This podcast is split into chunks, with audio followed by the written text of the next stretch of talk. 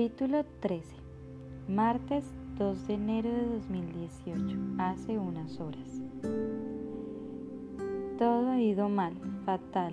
Que esperaba que Julia apareciera con una sonrisa, disculpara sus meteduras de pata y se hiciera amigos de nuevo. Recuperar lo que un día tuvieron solo era una fantasía. Tampoco el método que ha usado para traerla hasta allí ha sido el más adecuado pero no se le ocurrió otra cosa. Seguro que no habría aceptado quedar a charlar con él sin más. Fingir su desaparición con la colaboración de Hugo era lo único que podía llevar a Julia hasta su piso y al menos poder tener así la oportunidad de dialogar con ella. Ahora todo ha terminado. No va a insistirle más. Tendrá que seguir adelante con el mal sabor de boca que le ha dejado aquel encuentro. Aunque ella lo ha perdonado, sabe que en el fondo solo ha dicho para que la dejara en paz y no la molestara más. Toc toc, ¿puedo pasar? Iván observa a Hugo en la entrada de la habitación. Asiente con la cabeza y su compañero de piso se acerca para sentarse a su lado en la cama. ¿Tienes mala cara? ¿Tan mal ha ido? Peor, Apenas hemos hablado, pero me ha dejado claro que no quiere volver a verme. Bueno, por lo menos lo has intentado. He sido un estúpido al pensar que podíamos solucionarlo hablando, comenta Iván que aprieta con fuerza la almohada. Me equivoqué hace unos meses y me he vuelto a equivocar ahora, soy un desastre. Hugo le da una palmadita en la pierna y se pone otra vez de pie. Camina hacia la mesa, donde Iván tiene el ordenador y se da la vuelta para contemplar de nuevo a su amigo. Quizá ha sido un error engañarla. Ha sido un gran error, me he equivocado. Te lo advertí. Hugo deja escapar una sonrisa. Ya lo sé, pero era la única forma de que viniera. Eso no lo sabremos jamás. Por cierto, es más guapa en persona que en las fotos que me enseñaste. ¿Sabes si está con alguien? ¿Qué? ¿Estás hablando en serio? Hugo suelta una pequeña carcajada, se aproxima otra vez a Iván y se inclina frente a él. Le agarra la cabeza con las dos manos y se miran directamente a los ojos. No, claro que no hablaba en serio, pues no me ha hecho gracia la broma. Vamos, tío, olvídate de ella, le sugiere Hugo mientras se dirige hacia la puerta del dormitorio. ¿Cuándo me vas a pagar? Cuando pueda. Espero que sea pronto, estoy falta de dinero. Eso no es mi problema.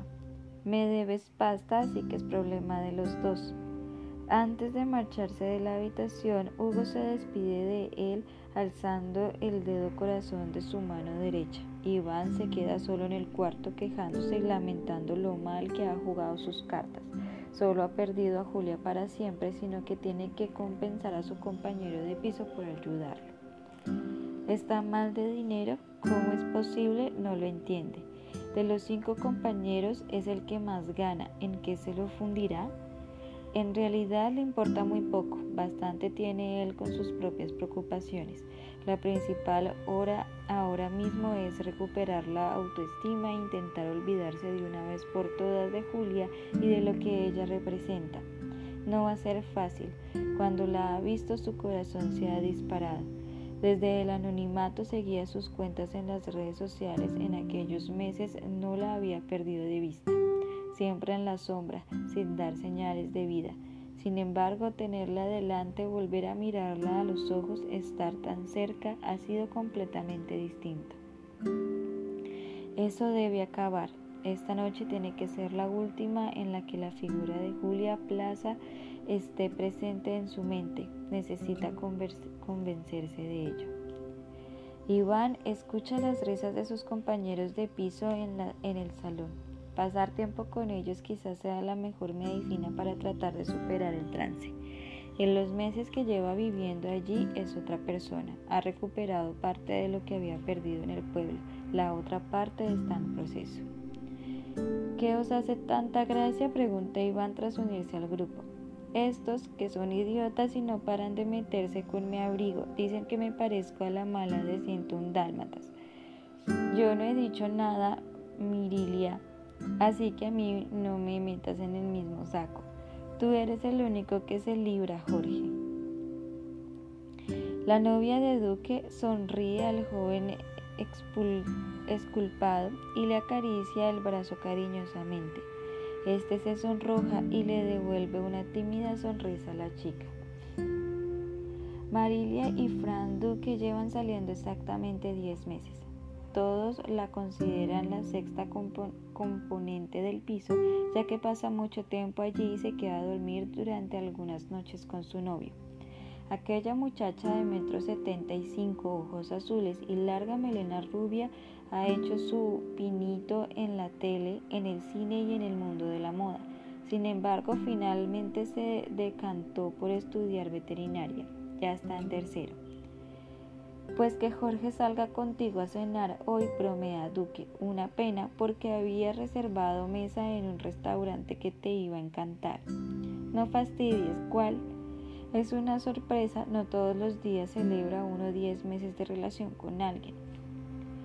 Marilia chasquea la lengua y mueve la cabeza negativamente, con una sonrisa de resignación dibujada en la cara.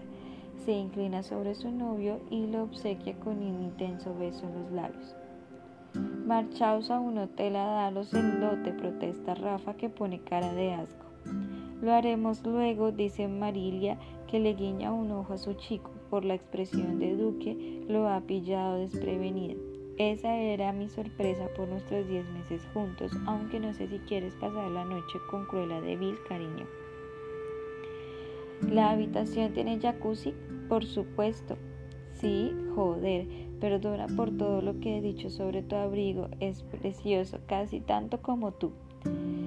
Los halagos de Duque y Marilia son la antesala de otro beso en la boca. Esta vez es él quien toma la iniciativa.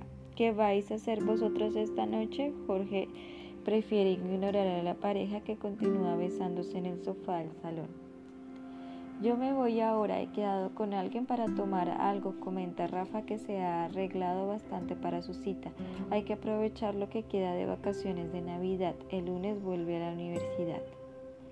Todos, excepto Iván, que cursa un módulo de informática, estudian en la facultad. Hugo hace ingeniería informática, Rafa y Jorge estudian telecomunicaciones y Duque está matriculado en INEF. Además, los cinco están trabajando en Único, una empresa de creación de contenido digitales y marketing online. A mí no me apetece salir, indica Iván, así que me quedo en casa. ¿Y tú, Hugo, vas a salir? El chico a que se dirige Jorge parece no haber escuchado la pregunta porque no responde. Está muy centrado en lo que escribe en su móvil. Iván lo observa con cierta desconfianza. Tío, ¿me oyes? insiste Jorge, que por fin recibe la atención de Hugo. Perdona, ¿qué decías? Que si vas a salir esta noche te quedas aquí. Pues todavía no lo sé, estoy hablando con la exnovia de Iván por WhatsApp a ver si quiere dar una vuelta. Tras soltar aquella respuesta, todos se vuelven hacia él al unísono. Es broma, chicos, no me miréis así. Estoy harto de esas bromas, dice Iván antes de lanzarse a por Hugo, que no hace ademán ni de levantarse del sillón. Eres un cabrón. Jorge y Rafa se dan prisa para interponerse entre ambos. La intención es tan palpable que se puede cortar con un cuchillo. Vamos, tío, no pagues tus problemas conmigo, que solo es una broma. Métete las bromas donde te quepan, grita Iván al que sujeta a Jorge para impedir que se acerque más al otro chico. ¿Qué coño te pasa? No tiene sentido del humor. Muérete y pasa de mí, gilipollas. Cuando me pagues lo que me debes, estoy sin blanca por tu culpa. Por mi culpa, ¿qué dices? Estás loco. Hugo sonríe con ironía y se levanta del sillón. No dice nada más. Al cabo de unos segundos, un portazo a lo lejos anuncia que se ha marchado del piso. En el salón todos se quedan en silencio, la calma después de la tempestad, hasta que Marilia se pone de pie y habla. A mí tampoco me ha hecho gracia, comenta la joven. Ha sido una gran estupidez por su parte, una más, como siga así algún día lo pagará caro, tiempo al tiempo.